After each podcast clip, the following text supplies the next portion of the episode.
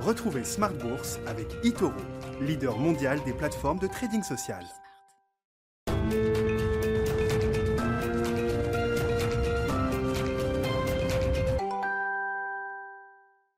Smart Bourse, c'est votre double dose quotidienne de marché en direct sur Bismart. Chaque jour, à la mi-journée, 12h30, 13h. Et le soir, la grande édition, le grand digest de l'information économique, financière et boursière pendant une heure.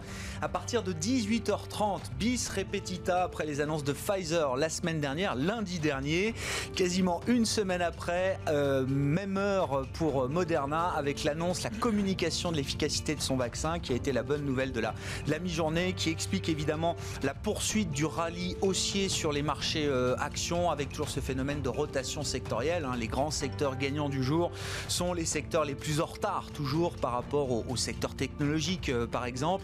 Le secteur de l'énergie, le secteur bancaire, le secteur aéronautique sont les secteurs qui ont largement surperformé aujourd'hui en Europe avec un CAC qui clôture à près de 5500 points. Vous aurez le résumé complet dans un instant avec Nicolas Pagnès depuis la salle de marché de Bourse Direct. Donc après Pfizer, c'est Moderna qui communique sur une efficacité de près de 95% de son euh, vaccin. Un vaccin qui, euh, semble-t-il, pourrait être euh, plus facile à, déployer, une logistique un peu moins compliquée que le vaccin de, Pfizer, puisque le patron de Moderna, qui est interrogé sur les chaînes financières américaines, explique que son vaccin peut être conservé dans un réfrigérateur normal, moins 7, moins 8 degrés pendant une trentaine de jours, et puis à moins 30 degrés pour une durée de conservation de, de 6 mois, ce qui laisse espérer effectivement que la chaîne logistique pour le déploiement d'un tel vaccin sera peut-être un peu plus simple. L'actualité marquée également par de bonnes statistiques chinoises. On la voyait ce matin avec des réactions positives sur les marchés asiatiques. La signature de ce grand accord de libre-échange dans la zone Asie-Pacifique autour de la Chine,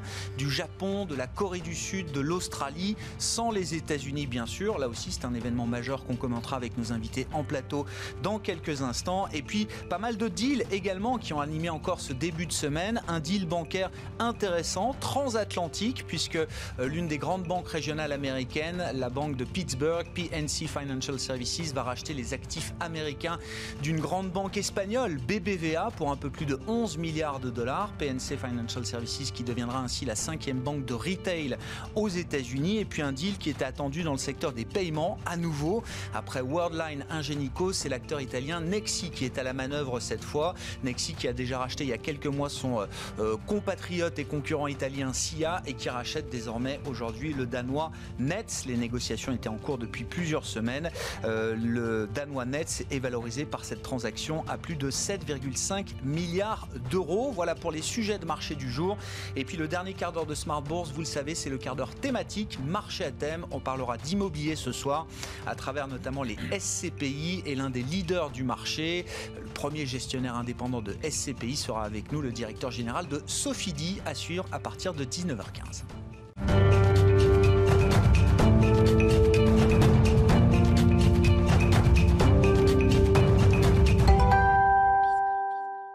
Séance positive, très positive à nouveau pour les marchés européens ce soir après la clôture. Les infos clés du jour résumées par Nicolas Pagnès depuis la salle de marché de Bourse Directe.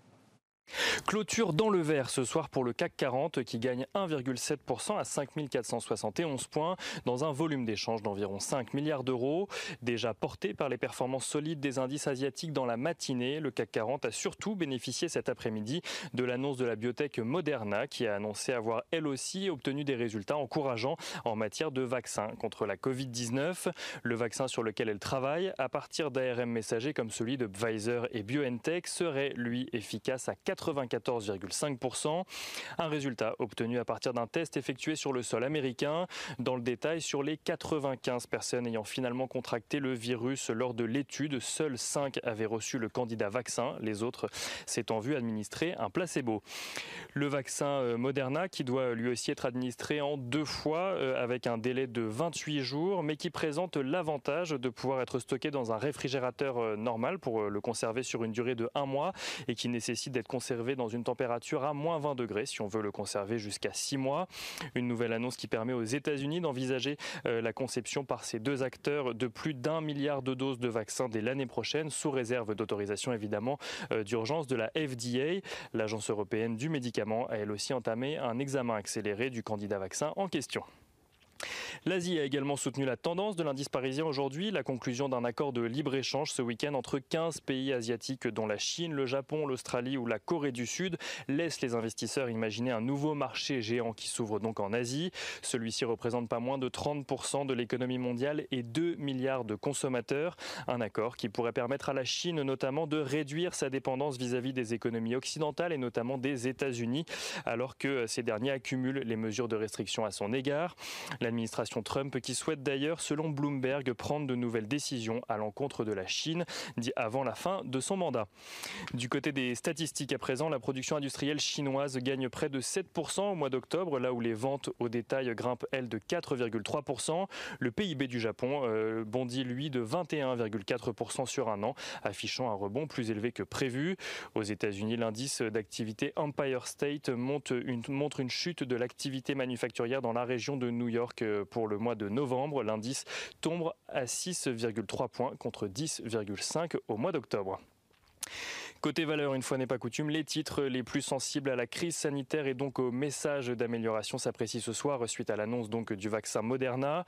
Euh, Air France gagne 11%, Airbus gagne 5%, Safran gagne 6%.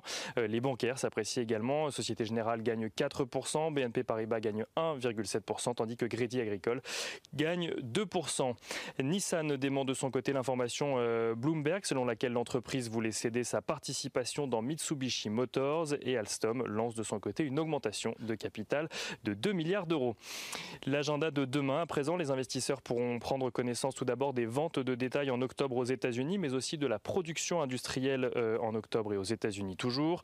Les membres de l'OPEP Plus se réunissent demain à Vienne, tandis que côté entreprise, Euraseo, Iliad et Inate Pharma publient leurs chiffres d'affaires du troisième trimestre et aux États-Unis, les investisseurs pourront suivre les publications trimestrielles de Home Depot et Walmart.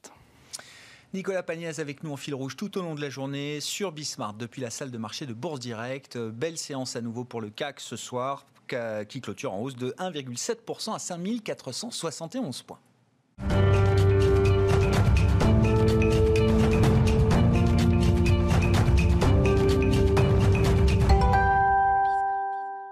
Trois invités avec nous chaque soir pendant une quarantaine de minutes pour décrypter les mouvements de la planète marché. En plateau ce soir, à mes côtés, Alain Pitous, le directeur de la finance responsable d'Ophi Asset Management. Bonsoir et bienvenue Alain. Bonsoir. Mabrouk chez toi nous accompagne également en studio. Bonsoir Mabrouk. Bonsoir, Merci d'être là. Vous êtes responsable de la recherche et de la stratégie de BFT IM. Et à distance, Philippe Wechter est avec nous également par téléphone, le chef économiste d'Ostrom Asset Management. Bonsoir et bienvenue Philippe. Merci beaucoup euh, d'être avec nous. Je commence avec vous, Alain, l'homme de marché là autour de de cette table. Quelle séquence de, marché euh, Pfizer la semaine dernière, Moderna aujourd'hui. Alors, euh, on a l'impression que les marchés, c'est un peu contre-intuitif parce que l'actualité économique euh, immédiate et réelle est un peu différente. Mais pour les marchés, on a l'impression qu'il y a une espèce d'alignement de planète qui est en train de se mettre en place aujourd'hui. Oui, on a passé le cap de la crise, en fait, c'est-à-dire qu'on regarde vraiment déjà maintenant au-delà de cette crise. Donc, alors à juste titre ou pas, ça on verra plus tard, mais en tout cas, euh, on anticipe euh, une bonne année 2021 et une bonne année 2022 avec euh, des résultats annoncés qui devraient permettre une amélioration très nette par rapport à la situation qu'on a pu connaître. Et en fait, ce qu'on remarque aujourd'hui, c'est que le marché attend vraiment de très très mauvaises nouvelles pour baisser fortement. C'est ce qu'on a vu en mars. Hein. Il a fallu vraiment mm. une accumulation de mauvaises nouvelles pour que finalement le marché s'enfonce, comme il a connu en mois de mars, c'est une baisse de 25% en quelques semaines, quelques jours même. et là, il anticipe donc il anticipe des bonnes nouvelles, il anticipe cette sortie de crise euh, de manière extrêmement positive. Alors je vous entendais parler tout à l'heure de rotation sectorielle. En fait, c'est, on en parlait, euh, on faisait nos réunions de marché euh, le lundi, c'est nos, grands messes de, marché en interne. ce qu'on se disait, c'est que c'est pas vraiment une rotation, c'est-à-dire que c'est un rattrapage. C'est-à-dire que les j'allais dire les belles valeurs, excusez-moi, c'est déjà, un lapsus. Disons que les valeurs qui étaient restées un peu hors, hors sol par rapport à toute cette crise et qui même en avait profité un peu, euh, ont reculé un peu. Hein, si on pense à quelques technos la semaine dernière qui ont quand même pris euh, une, petite, une petite claque, euh, mais la plupart ont quand même résisté avec des parcours exceptionnels. Ils ont rendu un petit peu de ce parcours. Mais par contre, ce qui est vrai, c'est qu'on a des valeurs en retard qui ont très nettement performé. Alors, ce qui est très troublant aussi, et il faut bien avoir ça en tête, c'est le, leur poids de ces valeurs-là dans les indices. C'est-à-dire qu'elles ne peuvent pas avoir l'impact sur les indices qu'ont pu avoir euh, dans les périodes récentes les dans GAFA, les, GAFA ou des LVMH, Enco qui, qui ont vraiment soutenu Mm. le marché. Mm. On se retrouve avec un total, dans l'esprit de beaucoup de gens, c'est 14% de l'indice, c'est 6% de l'indice aujourd'hui, hein, c'est quand même beaucoup moins qu'avant, hein, du SBF. et puis vous avez les bancaires qui étaient un gros poids des indices. Plus de 10% historiquement. Voilà, et qui aujourd'hui, le poids de l'ensemble du secteur bancaire, c'est 6% en Europe, quelque chose comme ça. Donc, et l'énergie a fortement baissé aussi. Alors effectivement, ces valeurs-là étaient en retard et rattrapent avec quelquefois en plus des aiguillons euh, très forts. On citait tout à l'heure euh, la filiale américaine de BBVA vendue, c'est 10 milliards, c'est 50% de la market cap de BBVA. Ouais. pour 15% de ses résultats. Donc euh, on explique aussi par ça, c'est-à-dire qu'il y avait probablement sans être un génie de la finance, un, un retard. Mais ce qu'il y a, c'est que tellement de gens se sont brûlés avec ça que euh, bon, on n'a pas forcément envie d'être le premier. Mais quand les nouvelles commencent à être un peu meilleures, bah, on se laisse porter, on en remet un petit peu, on rééquilibre un peu les portefeuilles. Mais c'est pas euh, la rotation sectorielle ouais, euh, anticipée. Alors peut-être qu'elle arrivera dans, dans, six mois. C'est pas, c'est pas les, les, les, valeurs stars qui, qui, décrochent de 20% non. et les valeurs en retard qui montent de 20%. Non, non, non, ça se fait, ça se fait plutôt par le bas, avec cher. des valeurs stars qui reste, reste cher. à peu près au Alors plus après, haut. Euh, je vais vous parler de quelques valeurs que je suis un peu plus. Orsted, c'est une valeur qui est dans l'énergie, dans hein, oui. euh, énergie verte, renouvelable, etc qui se paye 55 fois les résultats euh, 2021 et 48 fois les résultats 2022. Donc il ne faut pas tomber dans la verdolâtrie euh, ridicule qui, euh, parce qu'à un moment donné, moi je fais de la finance responsable, j'investis dans des valeurs en, en, prenant en compte l'ensemble de ces, de ces, de ces caractéristiques oui. pour essayer de, de, de, gérer sur la durée. Mais avec une espérance de gain quand même pour voilà, les clients. C'est ça, ça, exactement. C'est-à-dire qu'on ne peut pas. Enfin, ouais. euh, faut faire attention. C'est pas parce que c'est une valeur euh, dite verte qu'on la paye 55 fois les résultats. Il faut quand même euh, être raisonnable.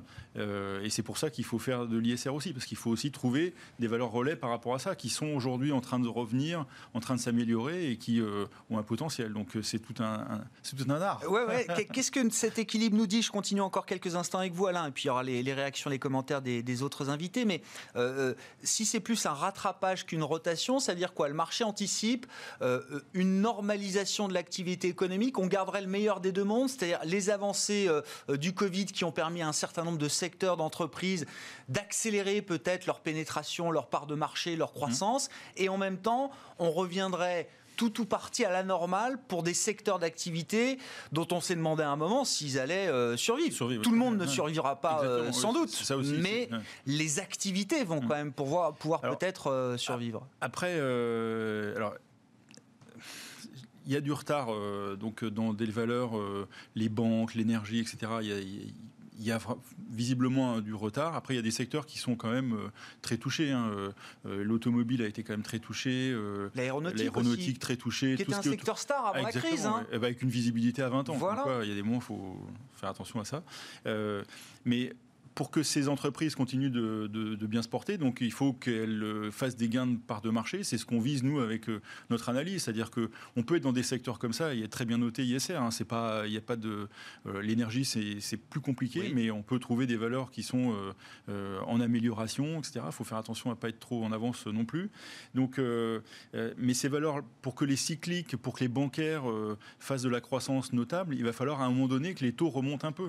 Et, et, et enfin, c'est contradictoire. Vous voyez Donc, euh, il faut. Euh, euh, quand le marché anticipe comme ça beaucoup, faut, à un moment donné, il faut quand même toujours se poser. Ah C'est-à-dire ouais. qu'il faut se dire, euh, bon, quand même pas oublier de prendre quand même quelques profits de temps en temps, mais les faits l'ont montré. Euh, il ne faut pas être sous-investi dans ces périodes-là, parce que si ça se trouve, avec 20% de hausse voilà, deux ça, semaines. parce qu'il y a les banques centrales, il y a les efforts budgétaires, et puis nous, ce qu'on joue aussi, c'est toute la toute la, la, réglementation qui va faire un transfert d'épargne qui, euh, qui peut être monumental. Donc euh, euh, la tendance, elle est quand même plutôt à pousser les valorisations pendant quelques temps. Après, attention aux grains de sable, attention aux ouais, erreurs ouais. de banques centrales, etc. N'oublions pas que le monde d'avant, si on est dans l'idée d'une normalisation, d'un retour au monde d'avant, le monde d'avant était déjà plutôt défavorable au secteur bancaire, au secteur euh, énergétique. Ouais. Alors là, il y a un rattrapage ouais. très fort, mais... Euh... Et puis, dernier point, et ça ouais. fera peut-être le, le, le, passage avec mes, mes amis euh, économistes, c'est que le, ce qui se passe avec cette crise, c'est quand même, quoi qu'on fasse, c'est une croissance altérée à un moment donné. C'est-à-dire que le potentiel de croissance est quand même probablement un peu moindre. Quoi. Donc, la question ça sera pas, sera pas un, chemin de rose. Il va y avoir des soubresauts à un moment donné. Quoi. Dès qu'on dès qu'on va se poser des questions, on est sur des valorisations qui, pour lesquelles il faut faire attention. Mais aujourd'hui, Allons-y, lançons-nous porter. Mabrouk Chetouane, et puis euh, Philippe réagira évidemment par, euh, par téléphone. Mabrouk, euh, le vaccin, ces vaccins, ces bonnes nouvelles sur les vaccins coup sur coup, dans quelle mesure est-ce que c'est un game changer pour les scénarios économiques qu'on a en tête, allez, horizon 2021, on va dire? Juste un point sur les marchés, déjà, c'est une levée d'incertitude. C'est-à-dire qu'en gros, il y a même, quand on revient finalement trois semaines en arrière, on avait une élection présidentielle, on va dire, américaine qui était déjà très, euh, on va dire, assez dangereuse. On n'avait effectivement pas du tout de bonnes nouvelles sur le front sanitaire avec une Europe qui reconfinait. On avait un Brexit qui allait très très mal s'engager. Donc là, on n'a pas plus de bonnes nouvelles. Mais enfin bon, il y a quand même tout un pan d'incertitude et les marchés n'aiment pas l'incertitude qui se lève. Donc déjà, en fait, on a, en l'espace de deux semaines seulement, balayé finalement deux, deux poids lourds finalement d'incertitude qui gangrenaient finalement la trajectoire des marchés. Donc ça, c'était un premier point. Et effectivement, donc sur la rotation, on a plus affaire à une normalisation, ça a été dit, mhm. avec, et là encore, je, suis tout à fait d'accord avec ce que vous avez indiqué, avant la crise du Covid, on avait déjà des faux départs à foison concernant la value, mhm. avec effectivement pour le secteur bancaire une courbe des taux qui était, on va dire, mhm. assez plate, donc pas de quantification, donc euh, une transformation d'échéance qui était finalement peu lucrative pour les, pour les banques, euh, et donc une activité bancaire qui était menacée fondamentalement. Et là, aujourd'hui, avec des banques, centrales, des banques centrales pardon, qui continueront à appuyer sur les taux d'intérêt, et parce qu'elles sont obligées de le faire, parce que sinon les dettes effectivement des États euh, ne seront pas effectivement, euh, on va dire, regardables, soutenables. On voit mal effectivement comment le secteur bancaire, malgré, enfin, à la fin de cette normalisation, pourra retrouver finalement grâce aux yeux d'investisseurs. Vous n'en faites pas un call stratégique, les banques là? Pas, pas, avec, pas avec, si on n'a pas la confirmation d'un retour pérenne de la croissance, et là je rejoins ce que euh, Alain Pitous disait, c'est on a aujourd'hui finalement un peu euh, l'idée qu'on va avoir quelques séquelles sur la croissance. Mm. C'est-à-dire qu'en gros, on va avoir un, stock de capital qui va être endommagé, donc on va avoir un, facteur travail également qui va être endommagé. Donc, euh, et donc finalement, tout ceci constitue donc, les forces finalement créatrices de, de richesse au niveau de la nation. Et donc on se rend compte, mais quel que soit le pays considéré, qu'on risque d'avoir un potentiel de croissance finalement, qui sera en deçà de ce qu'il était avant la crise. Et dans certains pays comme l'Italie, par exemple, où le potentiel de croissance était quasiment inexistant, on va dire qu'il était entre 0 et 0,2%, enfin, rien en fait, euh, on se dit finalement qu'on risque d'avoir, en plus finalement de cette crise, une incapacité de cette économie à générer de la richesse. Et là, véritablement, ça pose une difficulté euh, en matière de trajectoire, de conséquences économiques. Et on se dit, au fond, n'y aura-t-il pas à un moment donné euh, une convergence entre la macroéconomie qui mettra plus de temps à, à se normaliser euh, par rapport au marché. Donc ça, vous, vous, dites le, le vaccin, si j'essaye de traduire un peu différemment, mais le vaccin ne, nous permettra pas de résoudre les problèmes d'avant, les problèmes qui existaient déjà euh, précédemment la, la, pandémie. D'une part, et d'autre part, à court terme, on ne résout pas les problèmes macroéconomiques euh, grâce au vaccin. C'est-à-dire qu'en gros, tout, toute la, perte d'emploi, la perte de capacité qui a été générée par la crise, puisqu'on va avoir des destructions de capacité, c'est certain, mm. euh, ne seront pas retrouvées finalement grâce au grâce à Est-ce qu'on peut imaginer quand même que c'est un accélérateur de, du rattrapage complet des économies, alors qu'on voyait dans des horizons de temps très très longs, de plusieurs années? Est-ce que ça peut accélérer quand même ce phénomène là pour combler ce gap de richesse qu'on laisse derrière nous pour l'instant? C'est certain, puisque comme, comme pour les marchés, les entreprises ont besoin de visibilité pour investir. Mm. En gros, une, une entreprise qui ne sait pas finalement quelle va être la demande qui s'adresse à elle, ne va pas développer ses capacités. Or là, finalement, si on a une normalisation progressive, une demande finalement qui a été euh, fortement impactée par cette crise euh, du Covid. On citait le, secteur aérien par exemple. Aujourd'hui, il n'y a plus de trafic aérien, euh, en tout cas pour, pour les vols commerciaux. Si on sent que ça revient, on va pouvoir de nouveau investir. Donc mm. ça, effectivement, pour les entreprises, l'investissement, c'est le pendant finalement d'une croissance future, on va dire, un peu, un peu améliorée. Et donc, in fine, retrouver des capacités, retrouver une croissance. Mais ça, effectivement, on a besoin de lever cette incertitude et le vaccin apporte justement la réponse à ce problème. Vos commentaires, vos remarques, Philippe Wechter, est-ce que ces bonnes nouvelles successives sur le front euh, sanitaire avec la communication de Pfizer puis de Moderna, déjà, je ne sais pas si ça appelle des commentaires particuliers euh, euh, d'un économiste que vous êtes, Philippe, et dans quelle mesure est-ce que c'est un game changer qui peut nous, ramener plus vite que prévu, peut-être, sur le, niveau de richesse qu'on connaissait avant cette pandémie? Je pense qu'il y, a plusieurs points. Le, premier aspect est l'aspect très positif euh, des annonces qui ont été faites par Pfizer ou Moderna, euh, c'est que on imagine désormais que la crise sanitaire puisse se terminer dans un temps fini. Hmm. Parce qu'une des grandes incertitudes auxquelles on avait à faire face, c'était l'idée de d'imaginer que cette situation sanitaire puisse se prolonger euh, au-delà de ce qui paraît raisonnable. Et, ça, c'est quelque chose qu'on ne sait pas maîtriser. Euh, comment, quand vous êtes une entreprise, quand vous êtes un ménage, si vous imaginez un confinement euh, maintenant, après celui du printemps dernier, mais que vous imaginez que dans six mois, il y en aura un nouveau, hmm. dans un an, il y en aura un autre, ça, ça brouille les cartes de façon très importante. Là, on a le sentiment que dans un temps fini, on disposera euh, d'un vaccin et que de ce fait-là, euh, on connaît mieux la, dynamique euh, à laquelle on peut avoir à faire face. C'est-à-dire qu'on a des gouvernements qui pourront mettre le nécessaire pour relancer l'activité, mais aussi du côté des ménages, des, un besoin d'accumuler de l'épargne qui sera plus réduit parce que la crise aura une fin, des entreprises qui auront, qui imagineront que effectivement demain les choses seront différentes et euh, plus porteuse. Donc, d'un seul coup, euh, l'avenir change d'allure. Ceci étant, euh, ça ne règle pas toutes les questions. Ça ne règle pas toutes les questions parce que on, doit, on doit bien imaginer. Il y a deux choses qui me paraissent importantes. la première, c'est que il y a toute une série d'activités qui s'ajustent de façon très importante depuis le début de cette crise financière. Toute l'activité des services euh, est fragilisé par, euh, par ce qui se passe. On, évoquait tout à l'heure l'aéronautique, mais tout ce qui touche à la restauration, euh, au, au, tourisme, etc., sont des facteurs, des éléments qui sont fragilisés. Est-ce que demain, parce qu'il y a un vaccin, on va recommencer, on va faire la même chose? En d'autres termes, dans les entreprises, on, on, avait un peu la tentation de euh, d'aller euh, à Rome pour un rendez-vous euh, hmm. d'affaires, faire, faire l'aller-retour dans la journée. Est-ce qu'on va faire ça désormais Pas sûr. Ça, c'est le premier, le premier aspect. On va avoir une réallocation des ressources. Il y a d'autres secteurs qui se développent. et ce qu'on voit, par exemple, qui était dans le, dans le plan de relance du Premier ministre, on voit bien qu'il va y avoir des, choix qui devront être faits, des secteurs sur lesquels on devra investir euh, avec euh, euh, plus d'attirance que, que sur d'autres sur lesquels on s'interroge encore. Et puis l'autre point, c'est que dans ces huit mois, le monde a changé de façon considérable. C'est-à-dire qu'il était évoqué tout à l'heure l'élection américaine. C'est vrai que c'est un, un, vrai changement.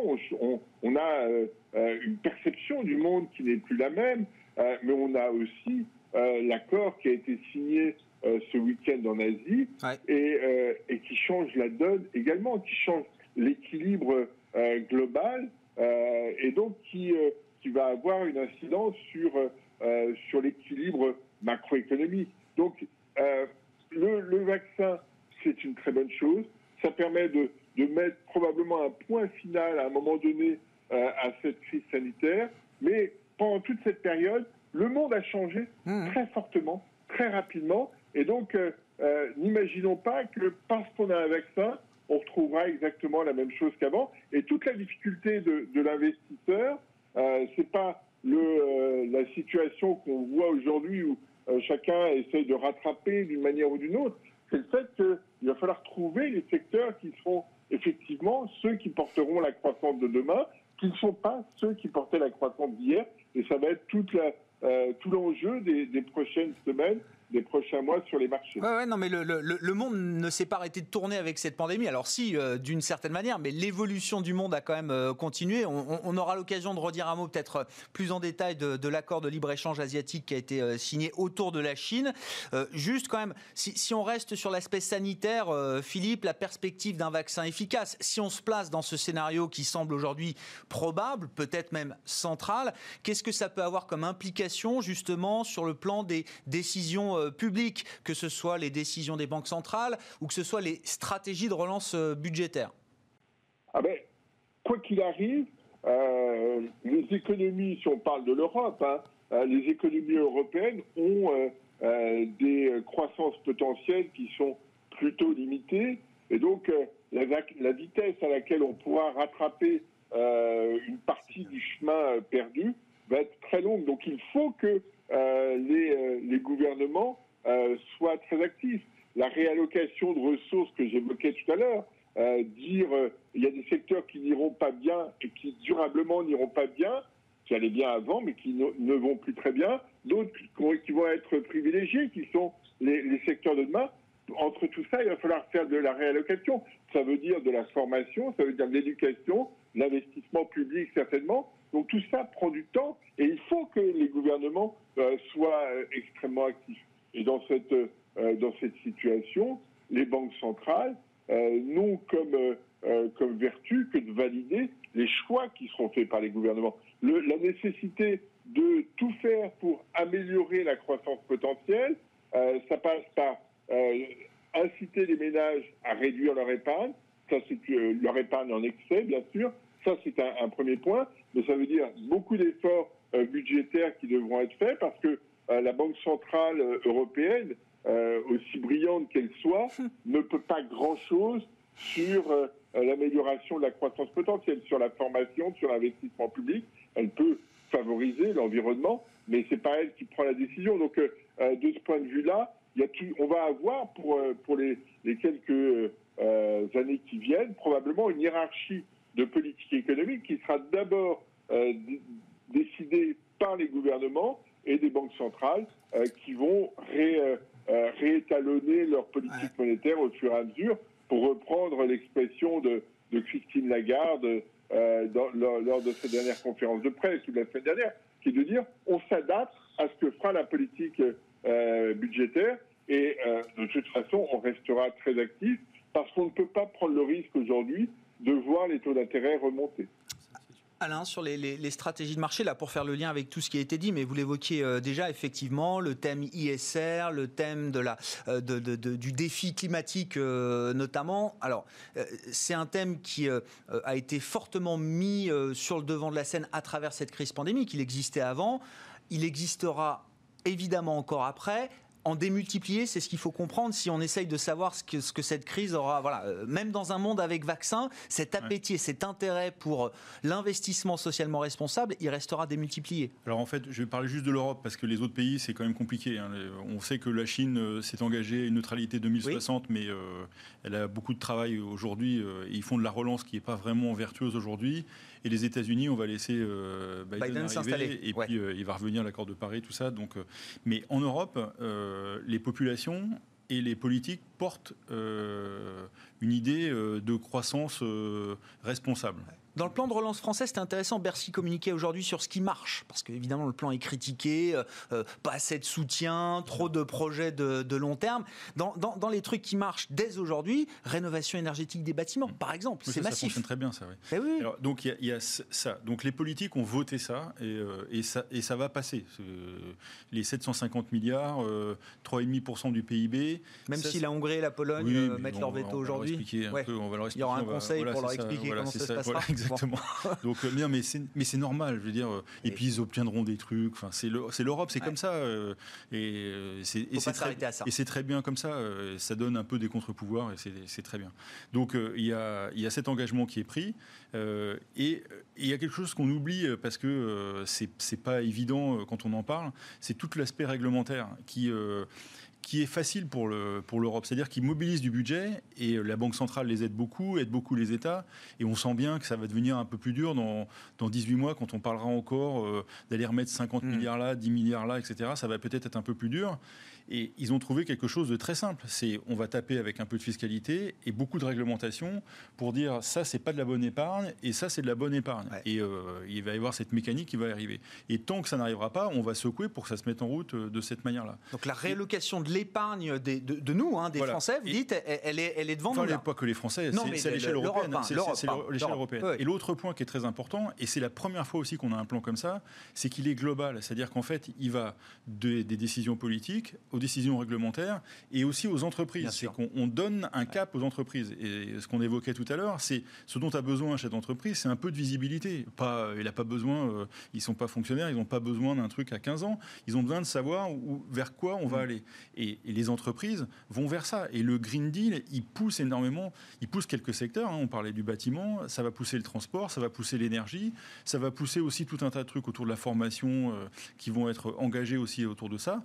Donc euh, c'est ce Et finalement, le vaccin, en donnant de la visibilité, va accélérer encore ces oh, bah, mouvements. ça c'est sûr, oui, parce que bah, c'est enfin c'est sûr. non, mais non, non, ce que je veux dire, c'est que parce que vous baignez dedans. Euh, non, non, non, non, mais... non, non, c'est pas ce que je veux dire, c'est que c'est sûr, enfin comme si on était sûr de quelque chose, mais mm. le c'est ce que disait tout à l'heure Philippe, c'est il y a une échéance C'est-à-dire que voilà, c'est peut-être pas le 15 janvier euh, à 12h30, mais euh, on sent bien qu'en 2021, ce sujet-là, il va être un peu derrière nous. Et encore une fois, on va raisonner par zone. Et la zone euro, euh, elle va être euh, aidée par tout ça. Donc, euh, parce qu'on sent bien que c'est aussi là qu'on va être le plus, vont être vaccinés le plus de gens. Ça va être plus dur dans d'autres pays, mais en Europe, ça sera fait. Quoi. Un mot là-dessus, Mabrouk, et puis je veux qu'on parle du, du deal en avance hein, sur la thématique de, de l'investissement responsable en Europe. On sait que les indices européens, quand on les regarde, quand on les compare, même par rapport aux indices américains, sont déjà beaucoup plus vertueux, plus verts, plus responsables, etc. Mm. Donc, il y avait déjà en fait quelque chose qui était amorcé en Europe, qui va être amplifié par, euh, par cette normalisation, cette, euh, cette fin, euh, cette deadline finalement que, que, le vaccin nous donne finalement par rapport à cette crise sanitaire. Et, et au fond, donc, le, on parlait effectivement du, du plan de, de, de l'intervention du gouvernement pour défendre son plan qui avait été effectivement critiqué assez vivement de par sa taille ou par son, ses multiples, multiples orientations. Et au fond, on s'aperçoit qu'aujourd'hui, bah, non seulement effectivement ça marche, alors il y aura sans doute l'idée qu'il faudra en, en, refaire à un moment donné un autre, ça c'est certain. Il faut faire le pont quoi. Oui, puis surtout, c'est que vu la masse financière, vu, vu, les, vu les enjeux en face et vu la masse qui était mise, euh, on sent bien qu'à un moment donné, c'était quelque part une espèce d'amorce. Hein. Donc le gouvernement avait un peu communiqué comme ça en disant on amorce déjà mm. quelque chose et on verra ensuite ce que ça donne. Et là, manifestement, effectivement, ça marche. Et il y a surtout cette question assez épineuse, mais qui est structurelle finalement, hein, donc, euh, qui est l'allocation de cette masse d'épargne financière des ménages français euh, et européens par ailleurs, mais en France c'est particulièrement le cas, on a à peu près 5 000 milliards euh, d'épargne financière et 5% seulement investis sur euh, le financement de l'économie, les actions. Donc on a aujourd'hui un véritable souci, un véritable problème, et la réglementation pourra aider effectivement à vers une, réallocation plus optimale euh, de ce capital. Il y a les ressources, il faut les flécher, les allouer au. Mais c'était la loi Pacte. Euh, la loi Pacte était exactement ça. C'est le problème systémique, on va dire, du, du fonctionnement. Mais c'est global, aujourd'hui. intéressant. Oui, bien sûr. C'est 80 000 milliards de dollars d'épargne dans le monde aujourd'hui accumulés. Hein. Voilà.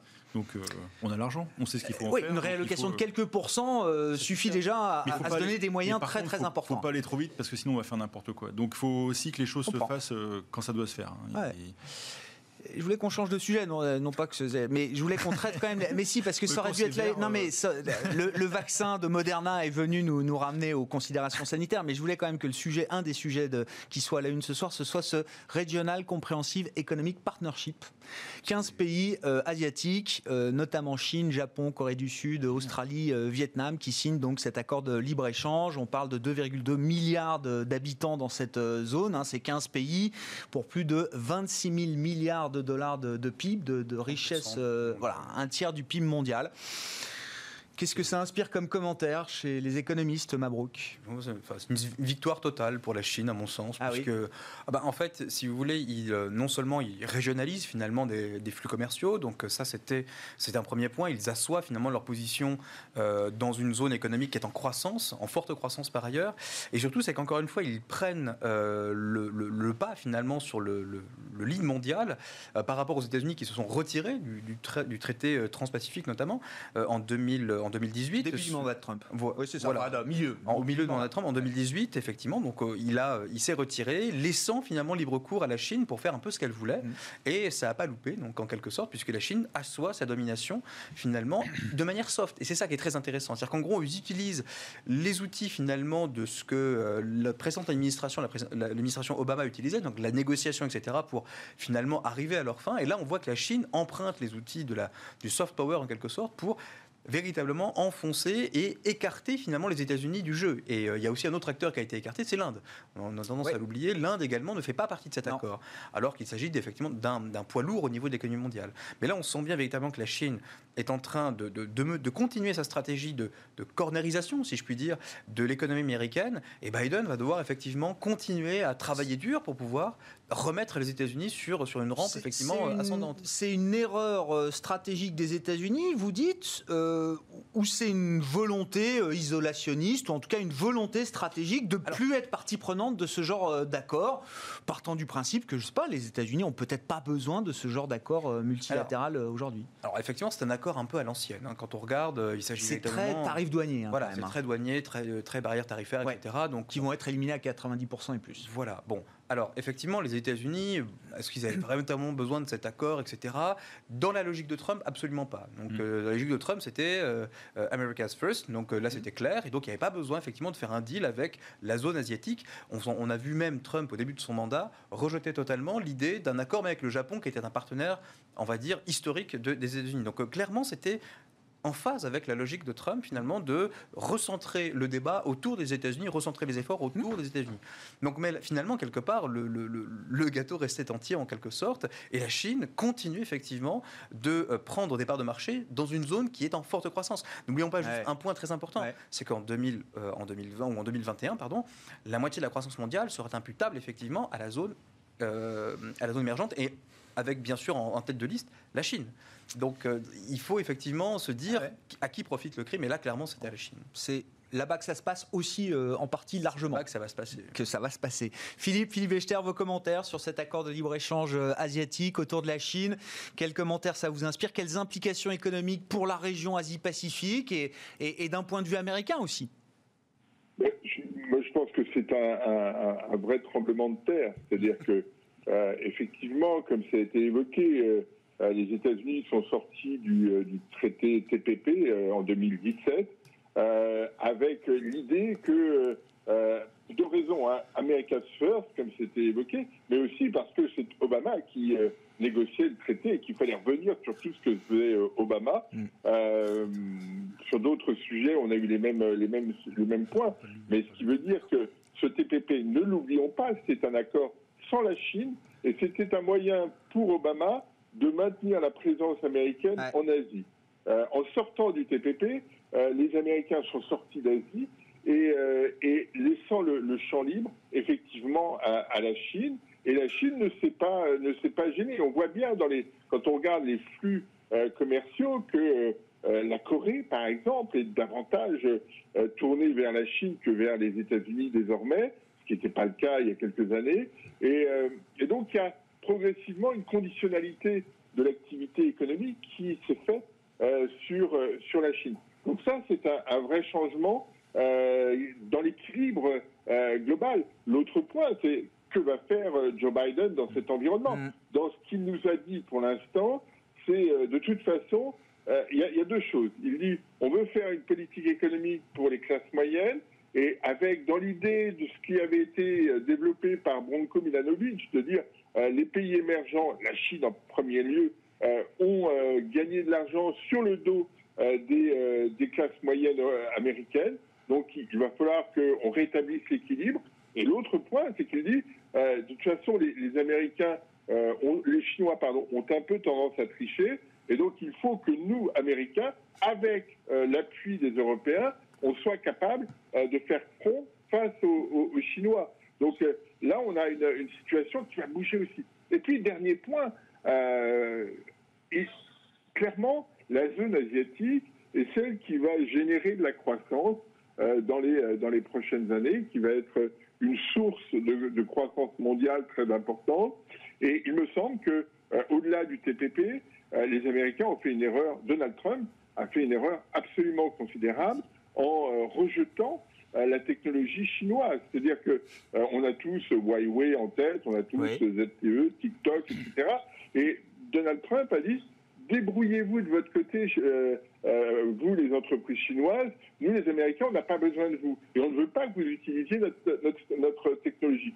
La conséquence de cela, c'est que l'investissement public chinois est très important. Le, les, technologies vont se développer sur des technologies qui sont un peu en avance, sur la 5G par exemple, ou d'autres, euh, qui sont un peu en avance en Chine par rapport euh, aux, États-Unis. Et de ce fait-là, euh, le standard, probablement demain, sera un standard technologique chinois plus qu'américain, parce que le marché... Si, si c'est une erreur de Trump, elle sera prolongée par Biden. Absolument. Bon. Absolument. C'est pas juste une erreur de Trump, c'est euh, une erreur américaine. C'est Trump qui, euh, qui, a décidé et, euh, et on, on, voit mal aujourd'hui euh, un espèce de, de, retour en arrière. Le, a bougé entre Chinois et Américains et on voit mal comment les Chinois pourraient dire bah, finalement tout ce qui a été tout ce qui a été dit à Washington contre nous finalement, c'est pas grave. Donc il y a une situation qui, qui va bouger et le, la crainte qu'on peut avoir, effectivement, c'est que le standard technologique demain, parce que porté par un marché mm. en forte croissance, un marché très large, soit davantage chinois qu'américain. Et ça, c'est un, un, vrai game changer euh, à l'échelle globale. Bon, Biden, c'est un peu comme le vaccin en fait. On espère que ce sera un retour à la normale, mais euh, tout ne reviendra pas comme avant parce que l'administration américaine change. Alain ah, C'est sûr que non. C'est-à-dire qu'en fait, euh, Joe Biden, dès le départ, se trouve sous une énorme contrainte. Euh, et d'ailleurs, je me demandais pourquoi il réaffirmait l'engagement américain vis-à-vis du Japon dès son, dès son premier coup de fil mhm. avec le Premier ministre japonais. Mais on comprend mieux avec ce qui se passe. C'est-à-dire qu'en fait, il rappelle qu'ils ont quand même des alliés sur place parce que pour le moment, ils les ont abandonnés en race campagne. Mm. Alors l'Australie, c'est pas très grave, la Nouvelle-Zélande non plus, le Japon, je pense qu'ils vont s'en sortir avec euh, l'aide américaine, mais les pauvres Taïwanais, ceux-là, on peut déjà les passer par perte et profit. Je pense que c'est euh, euh, c'est indiqué, ils vont finir par être absorbés par les Chinois. Après, ce que ce qu'essaie peut-être alors ça, c'est pas Trump, mais je pense que les Américains, ce qu'ils vont peut-être essayer de faire, c'est de se rapprocher de l'Inde. Euh, pour essayer d'avoir l'Inde comme fournisseur plutôt que l'Asie. Mais les standards, on parlait des standards technologiques avec Philippe, mais je pense qu'il y a les standards industriels, tout simplement. Je pense que les standards industriels des 10-15 prochaines années vont être chinois. C'est-à-dire que l'hydrogène, l'électrique, les batteries, tout ça va venir de Chine et euh, à haute dose et donc euh, enfin de Chine et de, et les alliés. Une compétitivité industrielle chinoise toujours bah, qui va être démultipliée. C'est-à-dire qu'en fait, toujours plus forte. dès la première, dès le premier lancement, on se retrouve avec donc euh, un marché qui est 30% de la population mondiale. Alors ça entérine encore une fois euh, le rôle de l'Europe, c'est-à-dire que euh, Philippe évoquait l'idée d'une association américano-européenne pour lutter contre les Chinois, mais rien que de le dire, ça fait sourire. C'est, on, a on a nos soucis, c'est-à-dire qu'on n'est pas là à, faire, à se projeter, on a, on a déjà ce souci-là. Et alors, effectivement, alors, il y a un perdant visuel, c'est l'Inde, qui est sorti des négociations hein, qui ont quand même duré 12 ans. Hein. C'est pas, c'est pas, pas, en un week-end, quoi. Mais donc les, les, Indiens étaient sortis justement pour éviter de se retrouver trop sous l'influence chinoise. Et peut-être qu'il y a quelque chose à faire avec l'Inde, mais c'est un projet à 15 ans. Ah Une chose qui est sûre, hein, c'est que Trump, faut pas en sortant de la Maison Blanche, il se lance dans une carrière de joueur de go. Ça va pas aller, je pense. je crois qu'il a d'autres projets, non? Peut-être. en tout cas, joueur de go, c'est mort. Pour dire un mot quand même de l'Europe avec vous, euh, Mabrouk, dans les, les, échanges de mails qu'on peut avoir en préparant l'émission, vous m'avez écrit Brexit. Bah oui, parce qu'il y a bah quand même euh, ce week-end, on a eu euh, un petit, euh, là aussi, ou alors mini tremblement de terre. C'est-à-dire qu'en gros, les, les architectes de la ligne très dure du Brexit, et donc M. Cummings, pour pas le pas le citer, a été remercié. Donc, alors c'était un peu une surprise. Alors il y avait déjà une, des guerres intestines, hein, donc ça allait déjà très mal. Et donc finalement, Boris Johnson. Il devait partir d'ici la fin de l'année, et puis on l'a vu partir avec ses cartons voilà, un peu plus. Fin de l'année, mais fin de l'année, ça correspond effectivement à la sortie, on va dire un peu désordonnée, hard Brexit très dur, enfin la forme la plus le départ de Cummings Alors bon, euh, c'est un facilitateur pour un Brexit deal ou est-ce que ça change rien à la position de Boris Johnson aujourd'hui du Parti conservateur, c'est-à-dire qu'en gros, déjà les conservateurs grinçaient les dents euh, quand on quand on voyait finalement les propos tenus euh, par par le par le par le gouvernement sur justement l'absence de négociation. c'est la politique un peu de la terre brûlée, donc on négocie pas et puis on verra ce qui se passe on le disait tout à l'heure, il faut un minimum de visibilité pour les, entreprises, donc euh, qu'elles soient britanniques ou même qu'elles soient européennes. On ne sait pas trop du tout où est-ce qu'on va finalement avec cette espèce de sortie euh, chaotique en quelque sorte que nous préparait le gouvernement britannique. Donc là finalement, Boris Johnson se sépare entre guillemets de la frange la plus dure de sa, de sa, hum, du parti évidemment conservateur et de la ligne Brexit. Bah, D'un conseil, parce que la ligne dure, elle existe toujours oui. au sein de son parti quand même. Elle existe au sein de son parti, mais bon, finalement, quelque faut part. quand même qu'il leur donne des gages toujours, même si Cummings est plus là. Hein. Mais quelque part, finalement, pour la négociation, ce sera peut-être un peu plus simple avec les Européens. Donc, juste, deux, mots. C'est l'arrivée de Joe Biden et les premiers coups de fil l'ont peut-être incité à calmer le jeu aussi. C'est-à-dire qu'il a plus son copain euh, Trump euh, à la Maison Blanche qui était prêt à faire un deal historique qu'on attend toujours et euh, qu'on attendra probablement un certain Un deal théorique. Hein, Ils ont fait un deal avec le Japon. Royaume-Uni. Oui, oui, très déjà. bien, très bien, très bien. C'est déjà ça. Oui, oui, oui, oui. Oui, Le plus gros marché intérieur, il faut le rappeler, c'est quand même euh, celui de l'Union européenne, donc euh, au monde même. hein. Donc, enfin, avant, euh, après les, les Chinois maintenant. Bon, on verra. Sans doute, bah, les, les- les stratégistes, observateurs avisés du Brexit nous disent que les négociations devront peut-être se poursuivre encore un peu au-delà de cette semaine c'est, pour euh, aboutir à quelque chose de, de constructif entre l'Europe et, euh, et le Royaume-Uni. C'est quand même au-delà parti de pour mal 2020. finir quand même. Parti pour mal finir. Bah oui, ça va pas bien. Enfin, c'est. C'est Pour mal conclure parti. là-dessus, euh, C'est mal parti, mais bon, à la Mais limite. mal parti, ça euh, veut dire quoi? Il n'y aura pas de deal ou il y bah, aura un deal à minima? Pas de deal, même dans les entreprises, quand Ah on bon, les de deal, interroge, euh, bah non, mais les entreprises n'entrevoient pas de deal en fait, euh, majoritairement. Et euh, mais bon, certaines se disent bon pourquoi pas finalement en 2021, ce qui amènerait finalement à repousser finalement la deadline. Et puis la zone euro, c'est bien quand même. Philippe, il nous reste une minute si vous voulez ajouter un, un commentaire sur ce sujet passionnant du Brexit.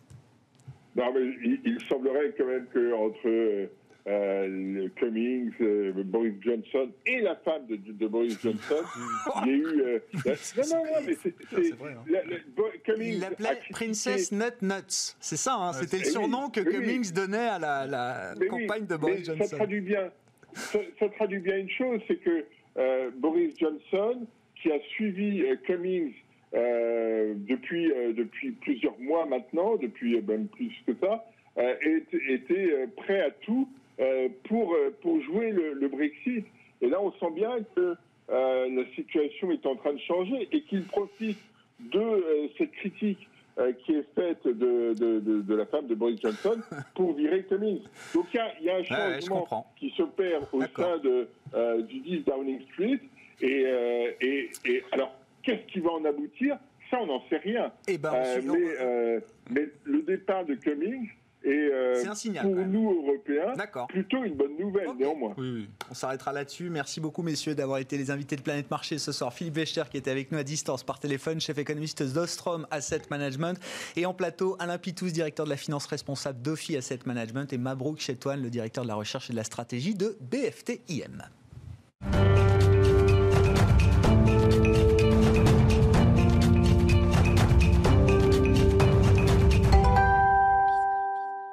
Et on parle d'immobilier dans le quart d'heure thématique de Smart Bourse. Chaque soir à partir de 19h15, vous le savez, c'est marché à thème. Le thème du jour, donc l'immobilier, à travers notamment l'investissement euh, dans les SCPI. Et c'est le premier gestionnaire indépendant de SCPI euh, en France, sur le marché français, qui est euh, à mes côtés, le directeur général de Sophidi, Jean-Marc Peter. Bonsoir et bienvenue. Bonsoir Merci Grégoire. d'être avec nous. Je voulais qu'on profite bah, des, des- des news de plus en plus positives sur l'idée d'un vaccin pour faire un petit point sur le secteur immobilier, avoir un peu en tête la, la big picture. On va parler des SCPI, mais la, toile de fond immobilière, j'imagine que les nouvelles sur le vaccin euh, euh, modèrent peut-être un petit peu les propos de ceux qui pensaient que, comme d'autres secteurs, l'immobilier allait être balayé par cette crise pandémique.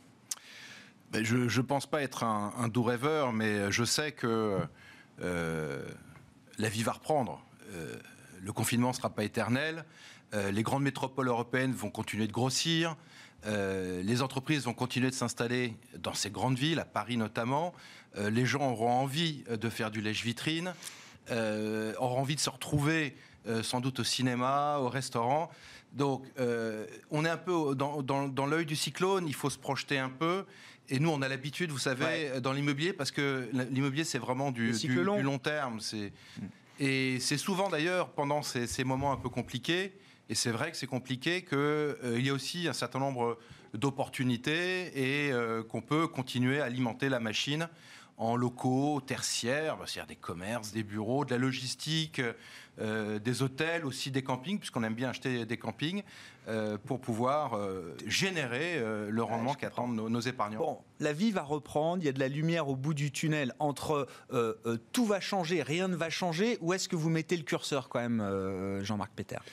Bah, si vous voulez, il faut, faut jamais trop s'inspirer du passé pour regarder l'avenir, mais c'est quand même une bonne source d'inspiration. On se rend compte qu'à chaque fois qu'il y a eu des crises importantes, euh, la grande crise financière, euh, le World Trade Center, il y avait beaucoup de gens qui disaient que tout allait changer. Et puis finalement, on se rend compte que, que tout ne change pas vraiment. Les choses évoluent. Euh, le e-commerce existait avant le Covid, le télétravail existait avant le Covid. En revanche, les fondamentaux restent les mêmes.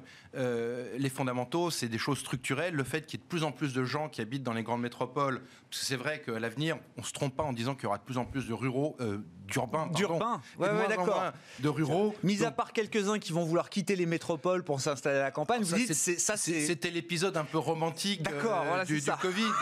entre la volonté, le désir et la réalisation, souvent, euh, c'est un peu compliqué. Donc en fait, les tendances d'avant vont se poursuivre. Euh, Vous voyez pas de changement, il n'y a pas de tendance. Dans... Alors il y, a- il y a différents immobiliers, on va pas tous les passer en revue, mais il n'y a pas de, de rupture ou de cassure dans le- les le tendances que vous secret observez. d'immobilier, si vous voulez, alors le secret, c'est l'emplacement. C'est les Oui. trois règles l'emplacement, l'emplacement, l'emplacement. Une fois que vous avez l'emplacement, vous déclinez.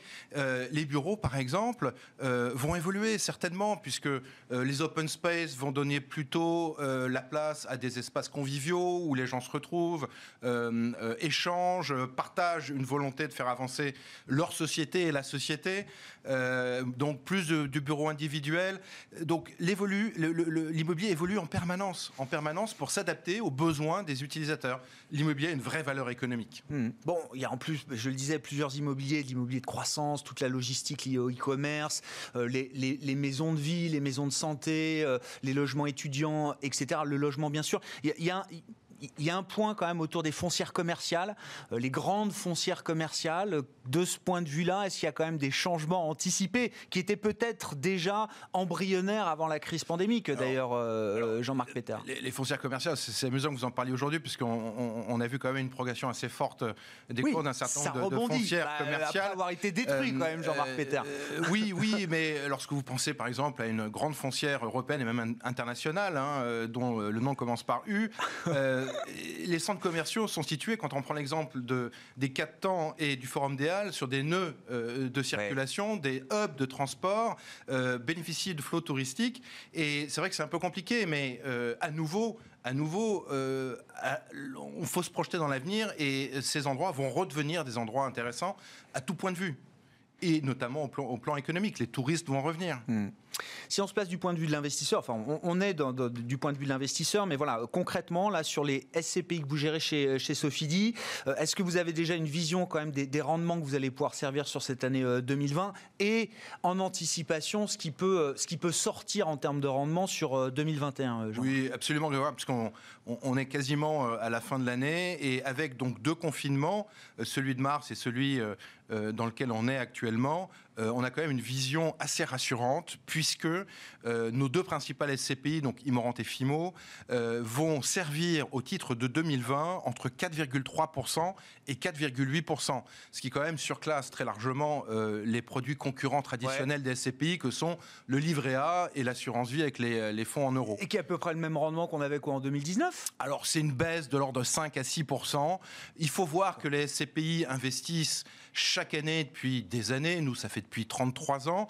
Euh, donc, on a euh, un stock de locaux qui sont euh, résilients.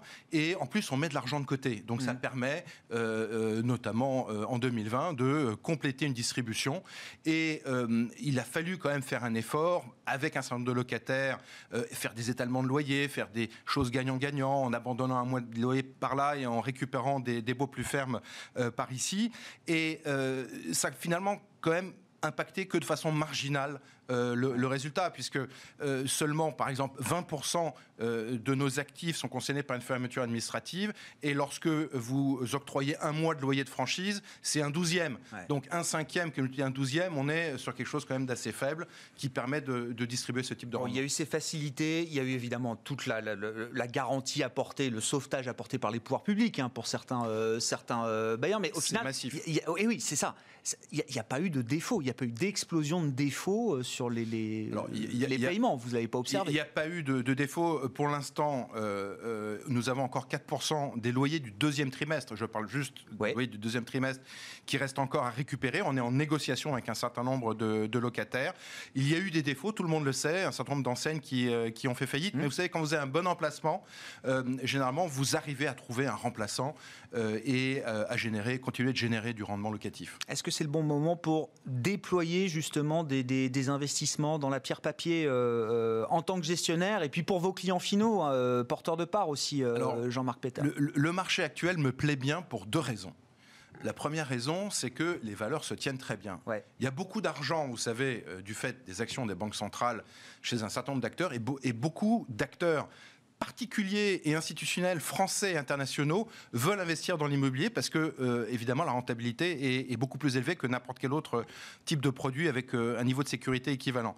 Donc, le marché se tient très bien, premier point. Et deuxième point, vous savez, nous, on aime bien faire ce qu'on appelle des deals, euh, des opportunités, ce qu'on appelle des, des deals off-market, c'est-à-dire à côté du marché, mm-hmm. où on négocie directement avec un vendeur sans qu'il y ait d'appel d'offres, par exemple. Et on constate, depuis le confinement, qu'il y a beaucoup plus d'opportunités actuellement que peut-être euh, en janvier, février et mars de, cette année. Donc ce marché me, me plaît Il y a un rapport de force qui est favorable à l'investisseur aujourd'hui? Oui, oui, je, trouve et, je pense qu'on va être en mesure de faire des, bons achats dans les, dans les semaines qui viennent. Et, j'invite euh, les épargnants qui aujourd'hui se posent la question de transformer peut-être leur épargne de précaution en épargne un peu plus long terme, à ne pas négliger l'investissement en immobilier parce que finalement, ce qu'ils risquent, de mon point de vue, c'est plus euh, en, retardant cet achat de manquer finalement euh, un ou deux trimestres de dividendes.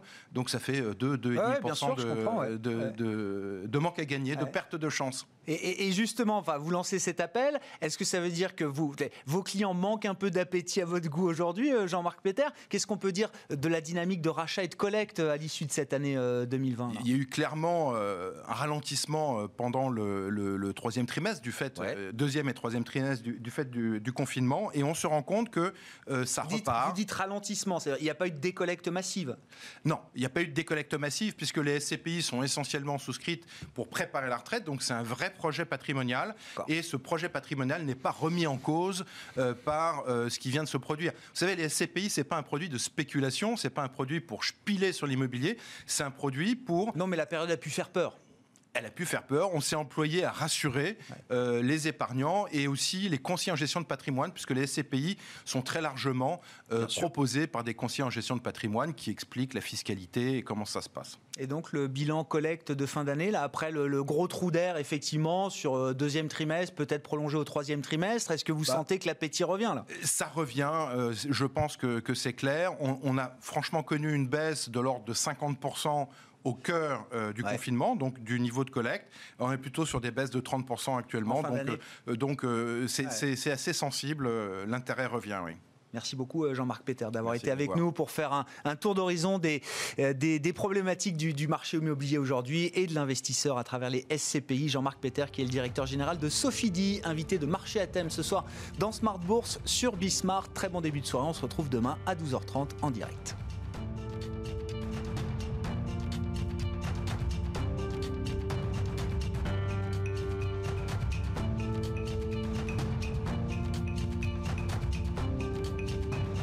C'était Smart Bourse avec Itoro, leader mondial des plateformes de trading social.